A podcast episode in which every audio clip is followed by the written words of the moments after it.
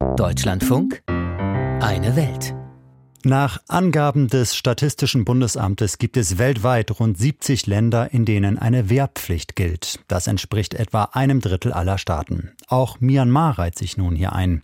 In dem südostasiatischen Land sollen Männer und Frauen zukünftig für mindestens zwei Jahre einberufen werden können. Bei Männern bis zu einem Alter von 45, bei Frauen bis 35. Was ein tiefer Eingriff ist in das Leben der betroffenen Menschen, soll der Militärregierung mutmaßlich dazu dienen, ihre Armee personell personell aufzustocken. Vor etwa drei Jahren übernahm die Junta trotz internationaler Kritik die Macht in Myanmar. Doch der Widerstand gegen sie wächst. Bürger haben sich bewaffnet, kämpfen für eine Rückkehr zur Demokratie und dem soll die drastische Wehrpflicht wohl nun entgegensteuern.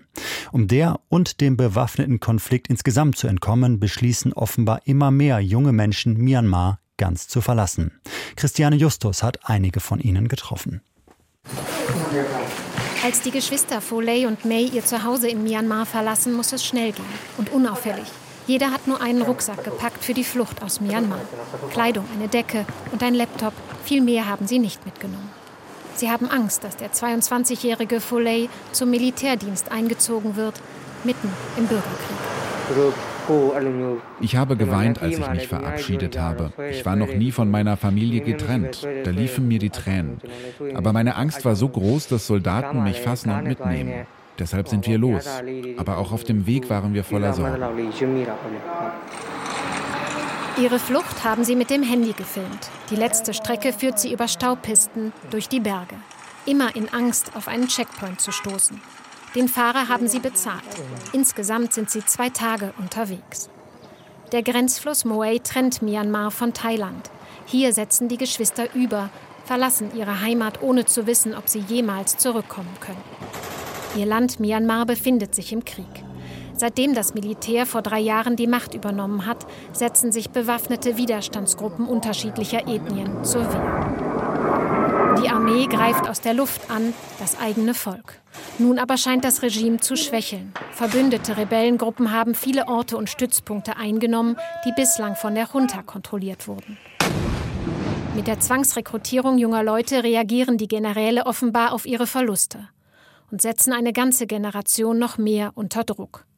Im thailändischen Grenzort Mesot arbeitet San Aung für die Menschenrechtsorganisation New Myanmar Foundation. Die Wehrpflicht treibe die Jugend aus dem Land, sagt er. Seitdem die Militärjunta das Inkraftsetzen angekündigt hat, sei die Zahl der Flüchtenden rasant gestiegen. Das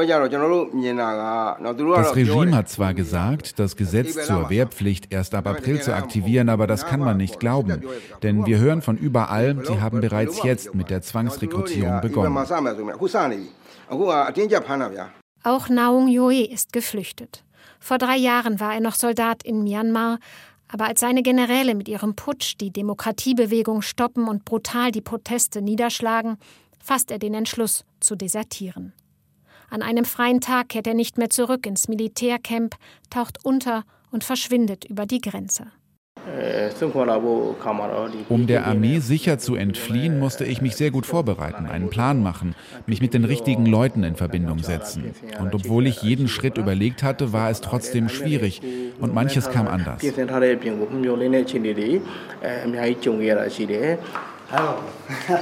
In Thailand hat er sich mit anderen, die wie er desertiert sind, zusammengetan ein Netzwerk aufgebaut und der Menschenrechtsorganisation People's Goal angeschlossen.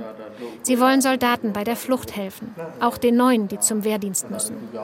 Sie haben ein Infoblatt entworfen, auf dem steht, dass es Unterstützung für jeden gibt, der einen Ausweg suche. Über geheime Wege werden sie die Flyer nach Myanmar schmuggeln, denn Handys oder Social Media dürfen Soldaten nicht nutzen, erzählt Naum Yoni. Wir beraten die Soldaten und können sie so dazu bringen, die Seite zu wechseln, sich wieder auf die Seite der Bevölkerung zu stellen, wenn es irgendwie geht. Auch wenn sie es geschafft haben, die beiden ehemaligen Soldaten wissen, sie müssen vorsichtig sein. Jeder, der das Militär illegal verlässt, läuft Gefahr, an Ort und Stelle hingerichtet zu werden. Die Geschwister Foley und May sind sicher in Thailand angekommen. Übers Internet halten sie Kontakt mit ihrer Familie, telefonieren regelmäßig. Seit zehn Tagen sind sie nun weg. Ihre Tante erzählt, dass Soldaten in ihren Ort gekommen seien und sich alle Jungen verstecken mussten. Es ist gut, dass ihr weg seid, sagt sie noch. Foley macht das traurig. Ich liebe mein Land und möchte ihm dienen, aber die Junta foltert und unterdrückt die Bevölkerung. Ich habe gegen das Militär protestiert, gegen den Putsch. Ich kann jetzt keinen Militärdienst leisten, das ist die falsche Seite. Eher müsste ich zu den Widerstandskämpfern. In Thailand sind sie ohne Aufenthaltspapiere, illegal, werden in Mesot nur geduldet wie tausende andere hier, und durch das neue Gesetz kommen nun täglich mehr junge Menschen an. Oberhalb der Grenzstadt gibt es einen Aussichtspunkt. Hierher sind die beiden ehemaligen Soldaten gekommen, im Sonnenuntergang. Die Heimat Myanmar scheint zum Greifen nah. Der Anblick wühlt die beiden Männer auf. Wenn